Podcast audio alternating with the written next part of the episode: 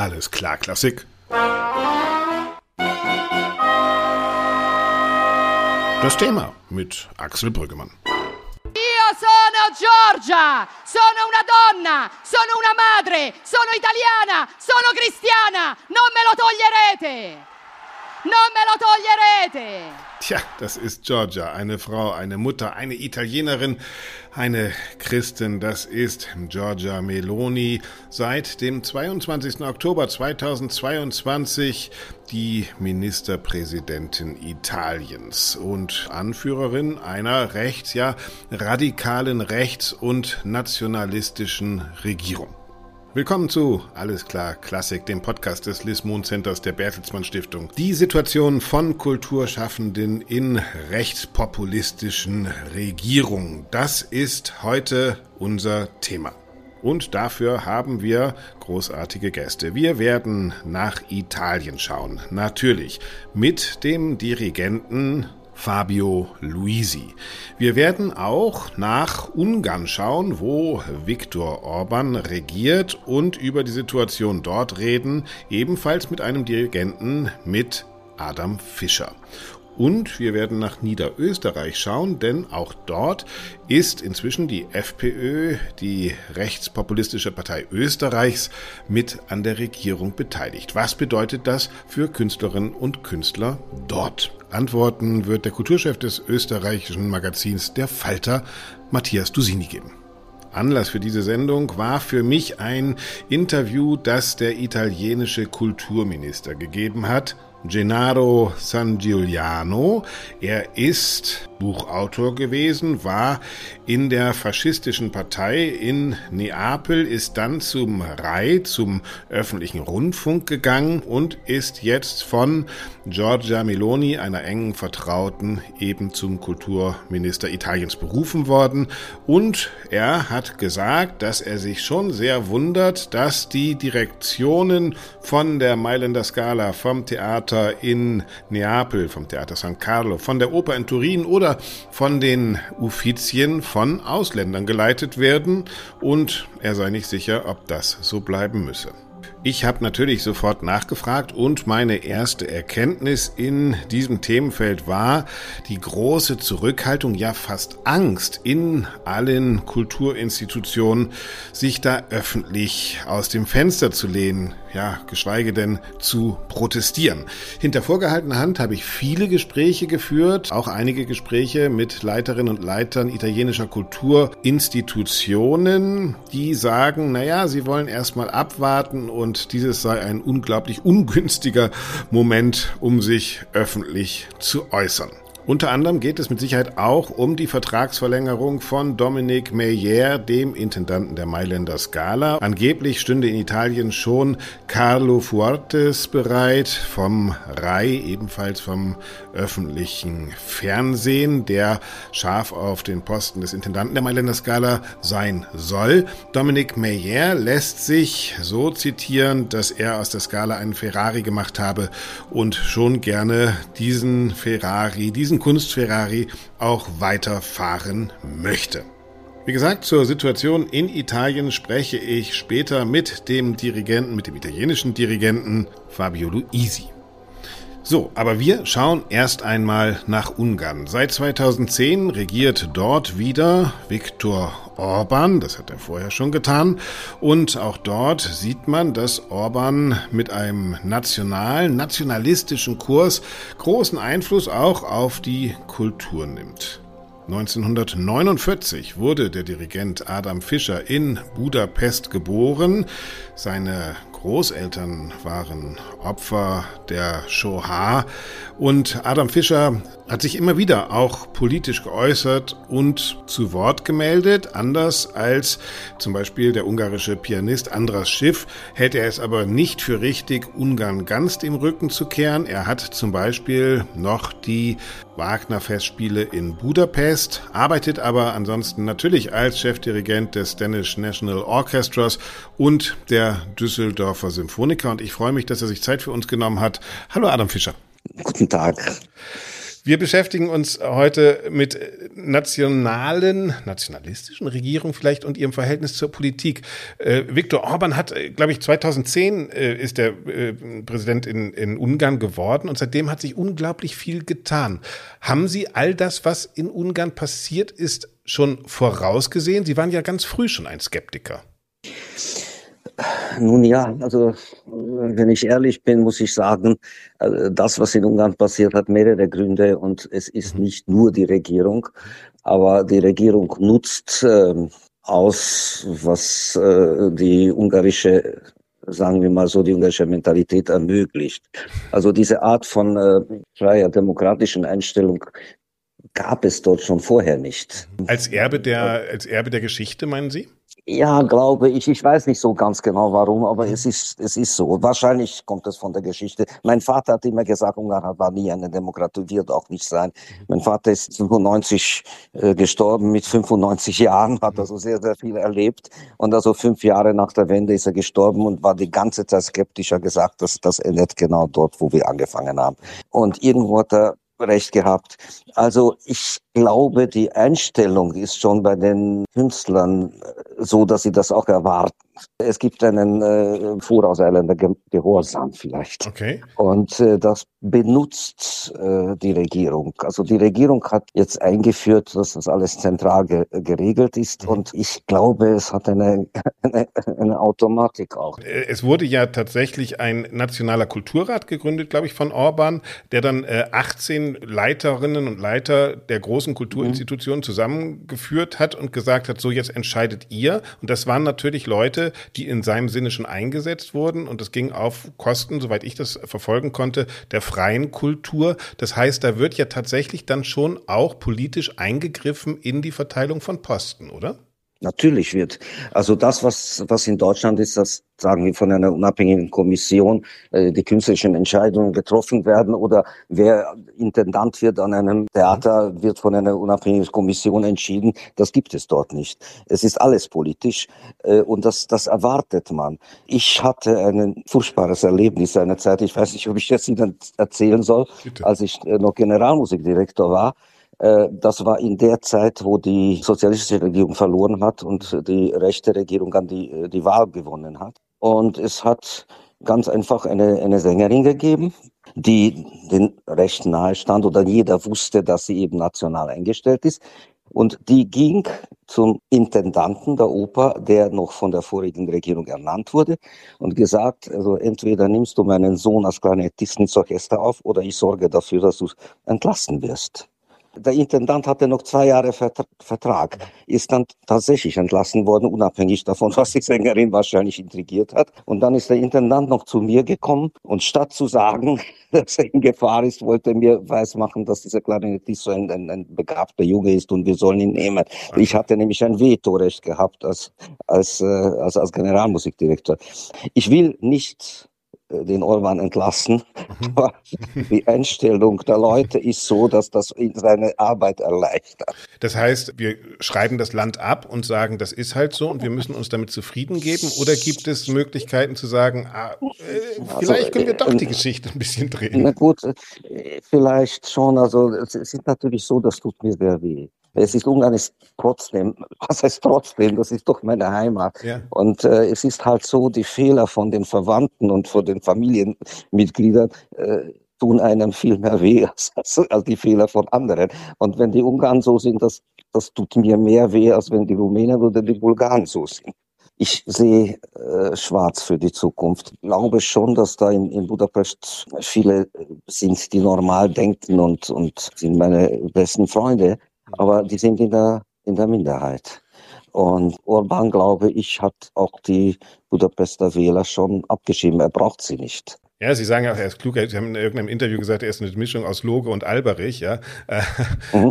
aber nochmal, ist denn die Resignation beziehungsweise zu sagen, ich kehre mich ab, die einzige Lösung und ich, ich suche mir den Freiraum, um Kunst zu machen und hoffe, dass sie dann wieder ankommt? Oder Also von außen naja, ist das natürlich immer leicht zu sagen, man muss kämpfen, ja, das ja, ist mir schon klar. klar. Also das ist, was ich in diese drei, vier Jahre nach der Wende gemacht habe, wo ich wirklich geholfen, versucht habe zu helfen und, mhm. und ich habe mit, mit Politikern auch gesprochen, die natürlich damals überhaupt keine Erfahrung hatten und ich, ich war schon damals, über 20 Jahre habe ich in Deutschland und im Westen gelebt und wir haben vieles äh, besprochen und ich war ganz begeistert, jetzt kommt was Neues, diese Begeisterung ist weg.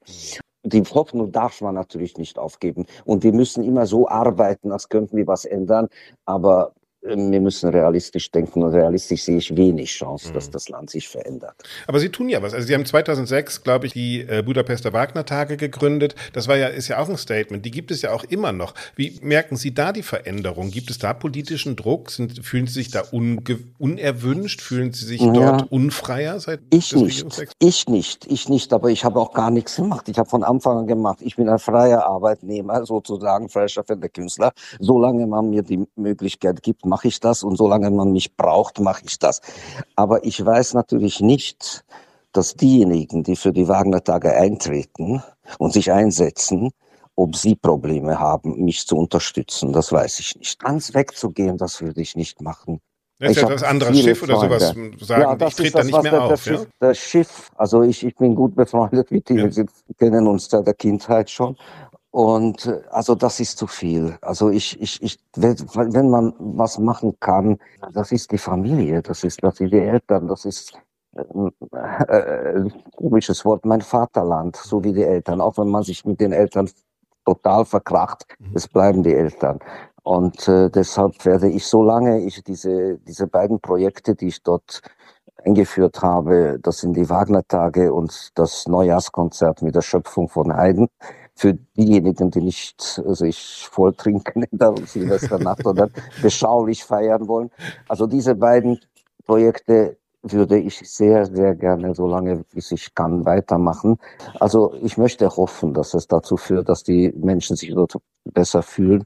Weiß ich nicht. Na, immerhin sind, haben Sie ein Standbein da und haben Sie eine Präsenz da. Also ich glaube, das ist ja schon wichtig. Ja, ne? Ihr Wort in Gottes Ohr, sagen ja, wir, dass, dass das vielleicht äh, etwas hilft. Herr Fischer, lassen Sie mich noch zum Schluss eine Frage. Das ist natürlich wirklich schon sehr moll, ja. Und wenn wir dann ja, auch klar, noch sehen, ja. dass in Italien jetzt auch eine rechtspopulistische Regierung an die Macht gekommen ja, ist, wenn wir dann die, so. die, wenn wir dann die Zahlen in Frankreich sehen, wo machen wir dann bald noch Musik, verdammte Hacke? Ja. Also das äh, Frankreich ist anders und äh, Italien ist anders und ich glaube sogar Polen ist anders. Da ist jetzt die rechte Regierung an der Macht, haben jetzt eine ja. Äh, Mehrheit und es, es, es kann sich noch ändern. Ungarn kann sich, glaube ich, deshalb nicht ändern, weil äh, die, die, die Wählerstruktur so ist, dass die jetzige Mehrheit von äh, Orban, glaube ich, auf absehbare Zeit gesichert ist. Ich weiß nicht, ob es bewusst ist. Das Erste, was die, äh, was die Orban-Regierung gemacht hat 2010, die Verfassung mhm. zu ändern, so dass die bevorzugt werden bei den Wahlen. Mhm. Und genau. das ist jetzt so, er braucht die Budapester Intelligenz nicht. Genau, das, das, das haben wir verfolgt seit 2010. Auf der ja. einen Seite wurde politisch agiert, es wurden die Wahlen, es wurde die Presse äh, sozusagen eingefangen. Und jetzt 2018 gab es die Rede, dass man sagt, dass, dass Orban gesagt hat, die neue Ära soll jetzt auch durch die kulturelle Strömung begünstigt werden. Das ja. heißt, jetzt scheint ja tatsächlich auch die Kultur dann sozusagen zu einem Spielfeld geworden zu sein. Ne? Natürlich, Kultur ist wichtig und äh, für, für, für, für ihn. Aber unsere Kultur ist die klassische Musik. Also sicherlich äh, den Wunsch nach Freiheit kann ich mit meiner Musik auch verkünden. Aber äh, das, das Schauspiel ist natürlich viel politischer und das, das Schauspiel wird viel mehr kontrolliert als die Musik, das ist klar. Klar, das hilft uns ja auch nichts, wenn Orban nicht zuhört, nicht? Also und im Konzert sitzt. Das ist ja. Was würde Haydn denn dazu sagen? Der würde, ach Mann, das ist doch alles, es ist alles irgendwie ein bisschen frustrierend jetzt gerade, ne? Natürlich, aber mittlerweile ist die Welt verbunden und, und in dieser Information, in diesem Informationszeitalter sind wir nicht so einge eingesperrt und wir wohnen nicht dort, wo wir wohnen. Ich, ich würde sagen, wir müssen weiterkämpfen, wir müssen weiterkämpfen äh, für die Freiheit, aber ohne Illusionen und wir sollen nicht sehr enttäuscht sein, wenn es sehr, sehr langsam vorangeht. Und wir nehmen uns die Freiheit dort, wo wir sie kriegen. Herr Fischer, vielen herzlichen ja. Dank, dass Sie so offen ja, mit uns gesprochen haben. Vielen herzlichen ja. Dank.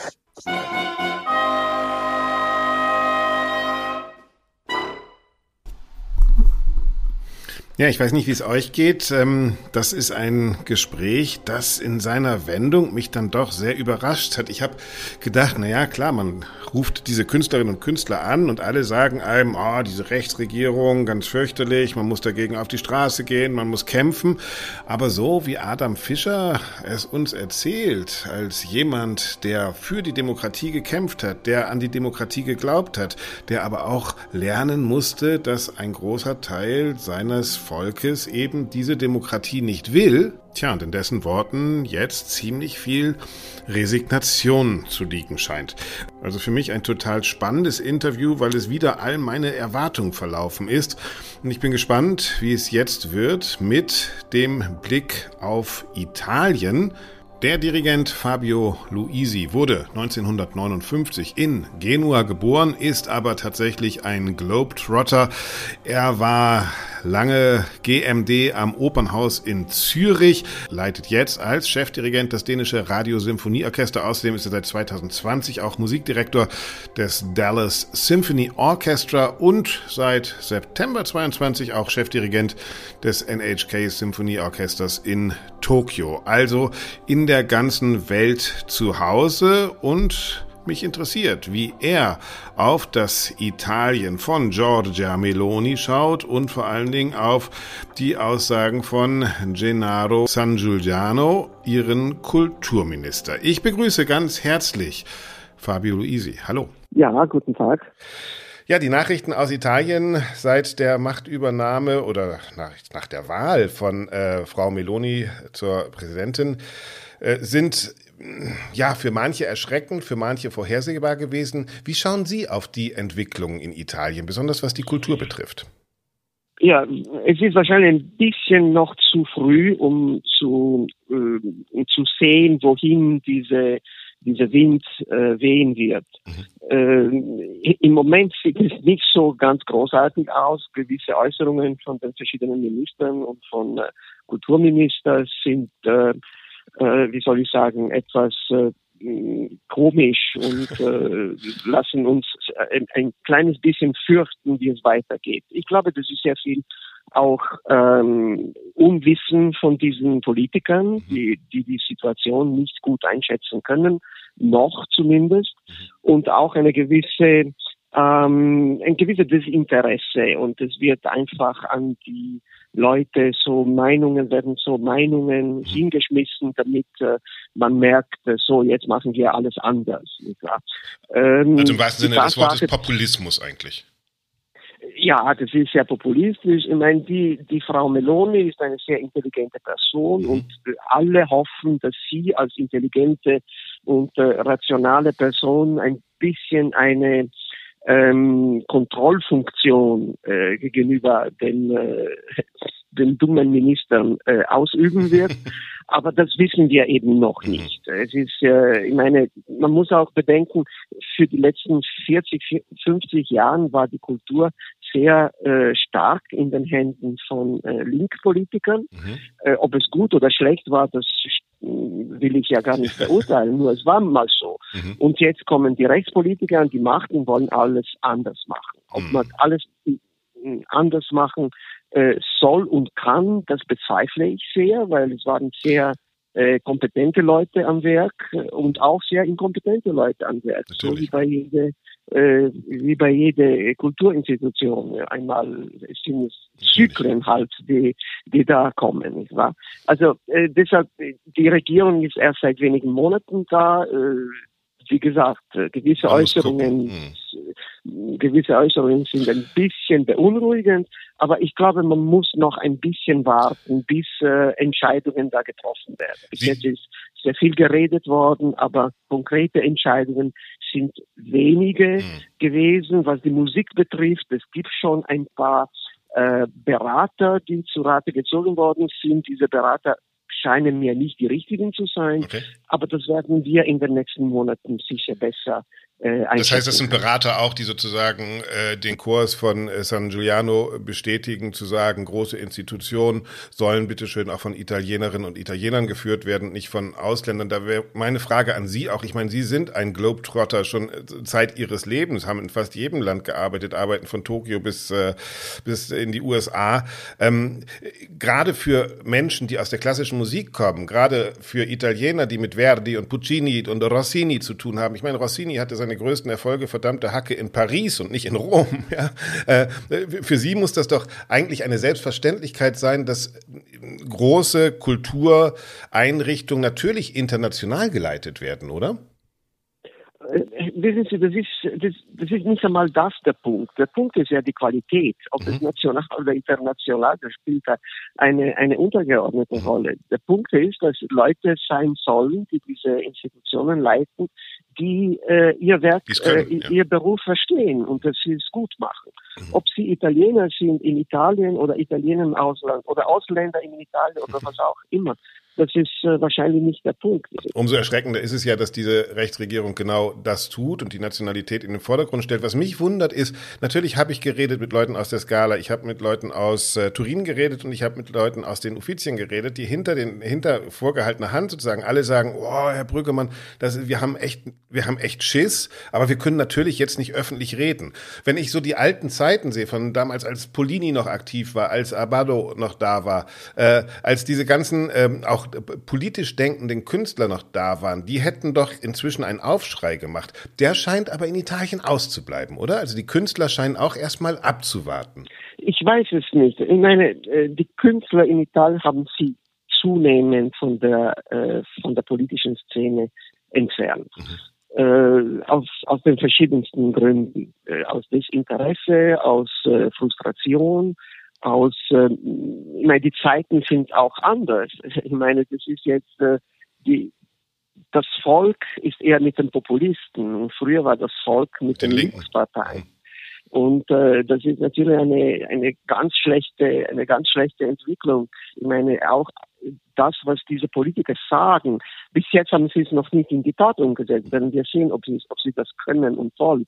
Aber was sie da sagen, ist einfach äh, um, um diese populistischen, ähm, äh, sagen wir, äh, diese populistischen Richtungen zu, zu befriedigen. Und äh, bis jetzt haben wir zu wenig Konkretes gesehen.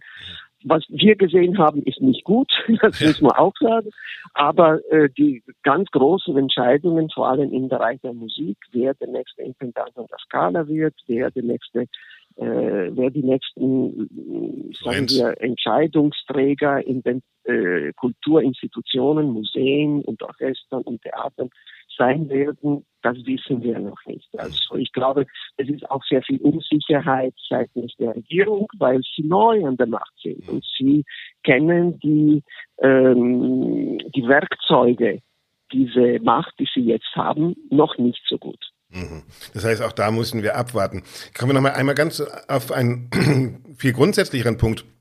Wenn man nach Italien fährt, hat man ja schon immer diesen unglaublichen Stolz von Italienerinnen und Italienern auf ihre Kultur gespürt, aber es war auch immer so ein liebevoller Stolz, egal wo man ist. Wenn man sich interessiert hat, kann man davon ausgehen, dass irgendein Italiener kommt und sagt, ey, ja, ich mach dir noch die Kirche auf, ich kenne jemanden, der hat den Schlüssel. Also es ist ein, eine Nation, die sehr stolz auf ihre Kultur ist, deren Stolz aber, und das ist für Deutsche so besonders, nie so eine nationalistische Färbung hatte, sondern wirklich, die haben sich gefreut über ihre Kultur. Glauben Sie, dass es da ein anderes nationales Selbstverständnis in Italien gibt als zum Beispiel in Deutschland? Also, das ist, äh, bei uns ist das dann ja immer gleich sozusagen besetzt und in Italien gibt es so eine Art positiven Stolz, in dem man das auch wieder wenden könnte? Äh, sagen wir das, äh, ich, ich, das weiß ich nicht. Ich, ich kenne zu wenig Deutschland im Endeffekt. Ich ja. habe sehr sehr, also kur nur kurze Zeit in Deutschland gelebt. Mhm. Und äh, ich meine, äh, was, was die Deutschen haben und die Italiener nicht haben, es ist ein Sinn für Struktur. Also so wie Sie sagen, man findet den Pförtner, der einem die Tür aufmacht und da kann man äh, Kunstwerke äh, sehen. In Deutschland gibt es Museen dafür. Man kann sich anmelden und zum Museum gehen. Natürlich gibt es Museen in Italien auch, nicht? Mhm. Aber es gibt auch so viele Kunstwerke, die, wir nicht, die, die wirklich nicht zugänglich sind. Ich ja. rede von zum Beispiel von meiner von meiner Geburtsstadt in Genua. Äh, was was man alles sehen kann, ist großartig, aber das ist nur ein Bruchteil von dem, es, was es gibt. Natürlich. Weil es gibt noch diese ganzen äh, Salons und äh, Kunstwerke und Paläste, die man nicht besichtigen kann mhm. und man nur besichtigen kann, wenn man die äh, eben die Pförtner kennt. Mhm. Und äh, da, das ist ja, das ist Grund zu Stolz. Es ist aber auch ein bisschen enttäuschend, weil es die Strukturen nicht gibt, um diese Kunstwerke äh, einfach zugänglich zu machen für alle, was es sein sollte, meiner Meinung nach. Herr Luisi, ähm, vielen herzlichen Dank, dass Sie uns so einen kleinen Einblick gegeben haben. Letzte Frage von mir. Wenn Sie jetzt nach Italien gucken, es scheint so, dass ähm, Sie sagen, wir müssen erstmal abwarten und hoffen, dass man sozusagen die Strukturen findet und dass auch diese Politikerinnen und Politiker der Rechten äh, nicht das umsetzen, was sie ankündigen. Gibt es noch was anderes außer abwarten oder mit welchem Gefühl schauen Sie momentan in Ihre Heimat? Äh, ich glaube, das ist ja etwas, was wir als Künstler vielleicht diejenigen, die in, Arbeit, in äh, Italien arbeiten wollen und können und, äh, und weiterhin arbeiten, dass man wirklich äh, aufpasst, dass die, dass die Qualität an der ersten Stelle mhm. kommt. Und das ist ja nicht einmal so wichtig ist, wer kommt oder wer nicht kommt, sondern dass, dass man einen Blick für, für das Gute äh, bleibt und dass Entscheidungen hinsichtlich äh, der Qualität getroffen werden und nicht nach politischen oder, oder noch schlimmer populistischen äh, Gesichtspunkten. Also sagen wir nach dem alten chinesischen Prinzip, es ist mir egal, ob, der, ob die Katze weiß oder schwarz ist, aber Hauptsache, sie fängt die Mäuse. Das ist ein schönes Schlusswort. Ja, hoffen wir, dass die Politikerinnen und Politiker in Italien das ähnlich sehen. Herr Luisi, vielen herzlichen Dank. Sehr gerne. Dankeschön. Auf Wiederhören. Fabio Luisi war das. Ja, ihr habt's gehört, auch er erstmal abwartend. Und wenn man zusammenfasst, sagt er, die Ankündigungen der neuen Rechtsregierung in Italien sind fatal. Die Frage ist, ob die Regierung dann irgendwann auch das Handwerkszeug besitzen wird, um die Forderung und die Ideologie auch politisch umzusetzen oder ob sie sich darauf einigt, die Kultur doch freizulassen. Und wenn man hinter den Kulissen mit den Chefs und Chefinnen der einzelnen einzelnen Institutionen redet, hört man auch ganz unterschiedliche Kommentare, denn der Kulturminister in Italien, Gennaro San Giuliano, hat sich inzwischen Beraterinnen und Berater an die Seite geholt, den Kunsthistoriker Scardi, durchaus rechts, aber ein sehr intellektueller und kunstfreundlicher Berater, wohingegen die Beraterin für die Musik, Beatrice Venezi, eine ja, polemisch gesagt selbsternannte Dirigentin, doch eher wohl eine, tja, wie soll man es ausdrücken, machtpolitische äh, Eigeninteressen verfolgt. Also viel offen in Italien. Mich persönlich wundert, dass es noch immer so still ist und wir werden die Situation natürlich weiter verfolgen. Wir müssen gar nicht weit schweifen nach Ungarn oder nach Italien. Manchmal liegt das Schlechte auch vor der Tür. So zum Beispiel in Niederösterreich, also jenem Bundesland, das Wien umgibt, jenes Bundesland, das den größten Kulturetat außerhalb Wiens hat, das mit der NÖKO und seinem ehemaligen Ministerpräsidenten Erwin Pröll ein wirklich einmaliges Kultursystem aufgebaut hat, das jetzt nach der letzten Landtagswahl in Niederösterreich in Frage steht. Denn die neue Landeshauptfrau, also Ministerpräsidentin Johanna Mikl-Leitner, hat sich entschlossen, mit der rechtsnationalen FPÖ zusammenzuarbeiten, also dem österreichischen Pendant der AfD. Und die ist im Vorfeld schon durch einige denkwürdige Statements aufgefallen. Der Chef der niederösterreichischen FPÖ, Udo Landbauer, wurde bekannt durch die Liederbuchaffäre. Da ging es um das Liederbuch einer schlagenden Verbindung mit rechtsnationalen Liedgut. Ebenfalls in der FPÖ in Niederösterreich ist Gottfried Waldhausel, der öffentlich schon mal über Schwuchteln, Zitat, herzieht oder auch die ebenfalls, Zitat, Dreckskünstler beschimpft. Matthias Dusini ist Kulturchef des österreichischen Magazins Der Falter und beobachtet natürlich, welchen Einfluss die neue Rechts-Rechts-Regierung in Niederösterreich auf die Kunst hat. Schön, dass du da bist. Hallo, Matthias. Hallo. Du beschäftigst dich nur, nicht nur für den Falter, sondern wahrscheinlich auch, guckst du immer nach äh, Niederösterreich wir haben eine neue Regierung. Es wurden Ankündigungen gemacht, dass man aus der Kultur, Nietzsche hast du selbst geschrieben, äh, sich zurückziehen will bei manchen provokanten Sachen. Es wird auf jeden Fall die Kultur neu geordnet. Wie ist die Situation in Niederösterreich? Äh, ich glaube, du nimmst zu viel vorweg. Also es gab noch keine Ankündigungen, dass in irgendeiner Weise gespart werden soll, beziehungsweise auch die provokante mhm. Kultur in Frage gestellt wird. Vielleicht als Voraussetzung, äh, wir Wiener und Wienerinnen fuhren in den letzten Jahren sehr gerne nach Niederösterreich, nach Krems, äh, zum Beispiel zum Donaufestival oder zu den dortigen Kunsthallen, zu Grafeneck, zum Klassikfestival.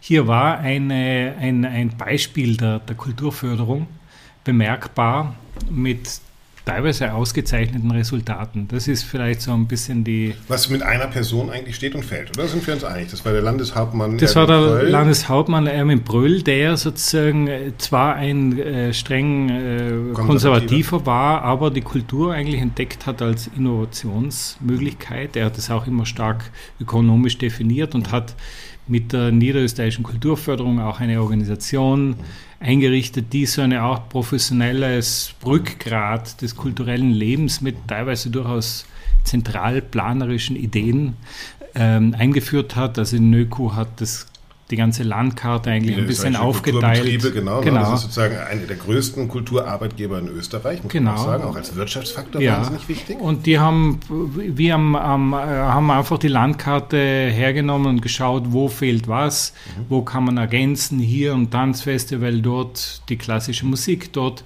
die Museen, also die haben wirklich so ein, sozusagen so eine seine Zentralplanung aus dem Geiste des Kapi äh, ja. touristischen Kapitalismus heraus gemacht und das sehr erfolgreich oder zumindest ohne, ohne politische Scheuklappen. Ja, also sie haben eben, Künstler äh, in den Museen gebaut, Nietzsche-Museum gibt es, dann gibt es ein... Gibt genau, Erwin Bröll hatte sozusagen, und das ist ein Zeichen seiner Potenz oder auch Präpotenz, sozusagen die Eier sich hinzustellen und ähm, mit den äh, früheren politischen Gegnern ähm, niederösterreichischen Wein äh, zu verkosten. Mhm. Also er hat den Hermann Nietzsche, äh, ein Feindbild mhm. des Volks, gesunden Volksempfindens. Er hat den Peter Torini als genau. ehemaligen Arbeiterdichter ja. umarmt mhm. und es war eigentlich auch Zeichen seiner sozusagen so äh, seiner Allmacht, mhm. dass er sogar diese vermeintlich kritische Kultur umarmen konnte. Mhm sehr zum Wohle und im Sinne auch der Künstlerinnen und Künstler, die in äh, den Genuss einer professionell organisierten Kulturwirtschaft kamen. Genau, und jetzt gab es eine Wahl. Jetzt gab es eine Wahl. Ähm, und äh, hier äh, und die Regierungsbeteiligung der Freiheitlichen Partei Österreichs. Udo die, Landbauer ist sozusagen der, der, der Udo Chef. Landbauer ist der Chef. Ja. Äh, Muss dann gibt es noch außerhalb Österreichs erzählen, der ist bekannt geworden oder in die Schlagzeilen geraten durch das Liederbuch einer, einer Burschenschaft, in der sehr nationalistische und äh, faschistische Lieder gesungen wurden. Also es ist schon sehr, sagen wir mal, sehr rechts. Genau, also ziemlich dumpf rechts. Also ich kann da auch keine großen Strategien äh, dahinter erkennen. Also anders als zum Beispiel identitären Bewegung, die ja sehr wohl auch sich auf so einen intellektuellen Überbau bezieht und äh, vernetzt ist mit äh, Rechtmilieus in Deutschland, dem Matthäus Verlag und, und äh, äh, sozusagen rechte, rechtsextreme Intellektuelle diesen Schlages. Das sehe ich in, äh, bei der Freiheitlichen Partei Österreich, in, gerade in Niederösterreich mhm. nicht. Und äh, deswegen ist, ist, die Frage auch offen, was da jetzt passieren wird im, im Zuge dieser Regierungsbeteiligung. Wird sich die FPÖ eben äh, darauf einlassen, auf so einen Kulturkrieg? Mhm. Ähm, äh, ich wage zu bezweifeln, dass es hier eine, eine offensive einen gibt. Angriff auf die sozusagen zumindest inhaltlich freien Institutionen.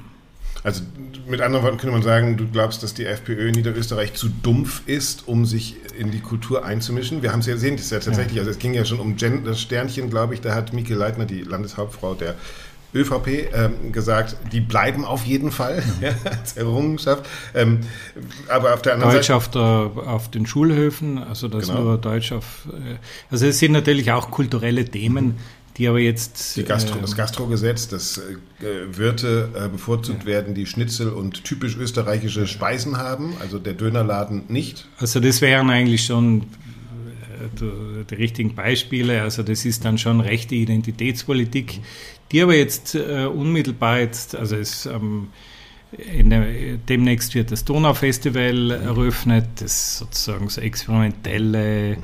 diverse, queere Kultur aus aller Welt nach Krems bringt.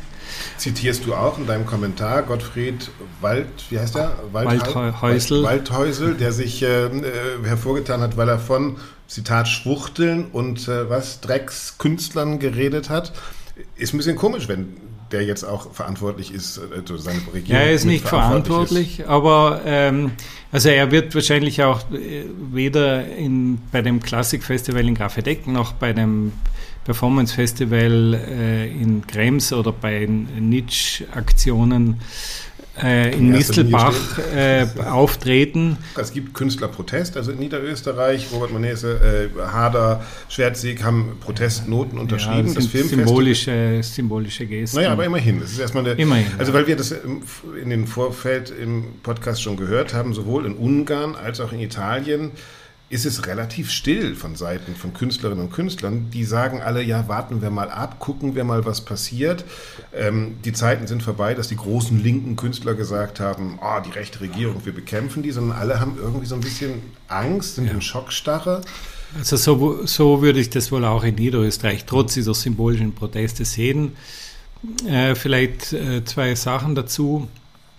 Zum einen ähm, wird ähm, haben wir ja Erfahrungen mit FPÖ-Regierungsbeteiligungen. Mhm. Zwar nicht in, in äh, also über, über doch ziemlich viele Jahre. Und hier gab es eigentlich keinen einzigen Fall, wo die FPÖ direkt interveniert hat. Weder mhm. bei Institutionen mhm. ähm, noch bei Stipendienvergaben, bei, bei, äh, bei Förderungen. Das hat sie im Prinzip immer der, der ÖVP äh, überlassen, dieses Feld. Mhm und hat es auch nicht nie direkt als, als Arena der, politi äh, der politischen Auseinandersetzung sozusagen, wenn man so will, missbraucht. Ja. Und das andere ist, äh, der entscheidende Punkt wird sein, ähm, wird die FPÖ in, in Niederösterreich in, bei, in einer Budgetnot, also sozusagen, wenn es darum geht, wo wird gespart werden, die Kulturkarte spielen. Mhm. Niederösterreich gibt viel Geld für Kultur aus. Und äh, größter Kulturetat in Österreich außerhalb Wiens. Genau. Und ähm, hat natürlich im, im Zweifelsfall immer noch die Möglichkeit, diese populistische Karte zu spielen. Also warum geben wir so viel ähm, Geld aus für Schweinekünstler mhm. oder wie auch immer. Ja, ja. Und, äh, und was ist mit unserer Leid? Also sozusagen, das ist so, ja. wir, wir zahlen die Flüchtlinge, wir zahlen die Künstler mhm. und haben zu wenig für, für was unsere. Was mit der Volksmusikgruppe, genau. So, nicht wahr. Also auch in Niederösterreich halten wir die Augen auf und gucken, was passiert. Matthias, vielen Dank für die Einschätzung. Gerne, gerne. Danke. Matthias Dusini, der Kulturchef des österreichischen Magazins Der Falter, mit einem Blick auf die neue Rechts-Rechts-Regierung im österreichischen Bundesland in Niederösterreich. Ja, egal, ob Niederösterreich, ob Italien, wie Fabio Luisi uns das erklärt hat, oder in Ungarn, wie Adam Fischer berichtet hat. Was mir auffällt, ist, der Aufschrei bleibt überall aus. In Italien, in Niederösterreich will man erstmal schauen, man guckt, welche Rolle wirklich die Kultur für die rechten Parteien spielt, ob es nicht doch eher tatsächlich um die Kultur auf der Straße geht, also die Schulhofkultur oder die Essenskultur und ob nicht doch diese rechten Regierungen die Hochkultur verschonen. Ich weiß nicht, ob das die richtige Lösung ist. Ich habe es auch gesehen, eben in meinen Anfragen in Italien, wo gerne geredet wurde, hinter vorgehaltener Hand, aber niemand wirklich bereit ist, öffentlich sich gerade aus dem Fenster zu hängen. Ich finde das ein sehr bedrückendes Zeichen. Die Angst scheint sehr groß zu sein, die Zurückhaltung, das Abwarten kann aber auch daran liegen, so wie Fabio Luisi es erklärt hat, dass die Mehrheiten innerhalb der Gesellschaft inzwischen auch so sind, wie natürlich die Wahlen ausfallen. Also wir werden das weiter beobachten. Wir werden gucken, welche Freiräume Künstlerinnen und Künstler und vor allen Dingen natürlich die Kunst bekommt. Und ich bin gespannt auf eure Meinung zu diesem Thema. Wie immer könnt ihr uns schreiben unter redaktion at allesklarklassik.de oder lasst einfach einen Kommentar auf Potiche ähm, da, dann lesen wir den natürlich auch. Wenn euch unsere Podcasts gefallen, würden wir uns freuen, wenn ihr sie abonniert, weiterleitet oder natürlich gerne auch mit einigen Sternen bewertet. So, das war ein schweres Thema heute und ich freue mich schon auf nächste Woche. Dann kommt Doro wieder. Natürlich werden wir dann auch diesen Podcast noch einmal Revue passieren lassen und besprechen. Natürlich werden wir neue Perlen der Provinz euch vorstellen. Auch da könnt ihr uns immer noch schreiben, wenn ihr in der Provinz Tipps habt, sowohl für Restaurants, für kulturelle Veranstaltungen oder für ausgefallene Projekte. Bitte ebenfalls entweder per MP3 oder Sprachnachricht Nachricht an redaktion.allesklarklassik.de oder schreibt uns einfach, dann lesen wir es gerne vor. So, für heute sage ich, haltet die Ohren steif. Ich freue mich auf nächste Woche. Grüße gehen raus an Doro natürlich. Und nächste Woche hören wir uns dann hier wieder zum Update. Macht's gut. Bis dahin, euer Axel.